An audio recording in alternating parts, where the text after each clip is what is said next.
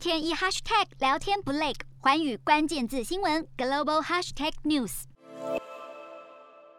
尽管有小非农之称的十二月 ADP 就业数据远优于预期，美股主要指数早盘涨跌不一。但随着联准会尾盘公布鹰派会议记录后，债市遭逢抛售，四大指数急速下杀，科技股哀鸿遍野，道琼由红翻黑，收跌将近四百点；纳斯达克更一口气下挫超过五百点，台积电 ADR 崩跌将近百分之五，美股四大指数全数收跌。道琼指数下跌三百九十二点五四点，收在三万六千四百零七点一一点。纳斯达克下跌五百二十二点五四点，收在一万五千一百点一八点。标普五百下挫九十二点八七点，收在四千七百点六七点。费半指数下跌一百二十九点一三点，收在三千八百七十九点八七点。欧洲方面，欧洲主要股市今天在收高，因为对 Omicron 变异株的担忧缓解，提振投资人信心。未受到美股及雅股走势分歧所影响，欧洲三大股市全面上涨。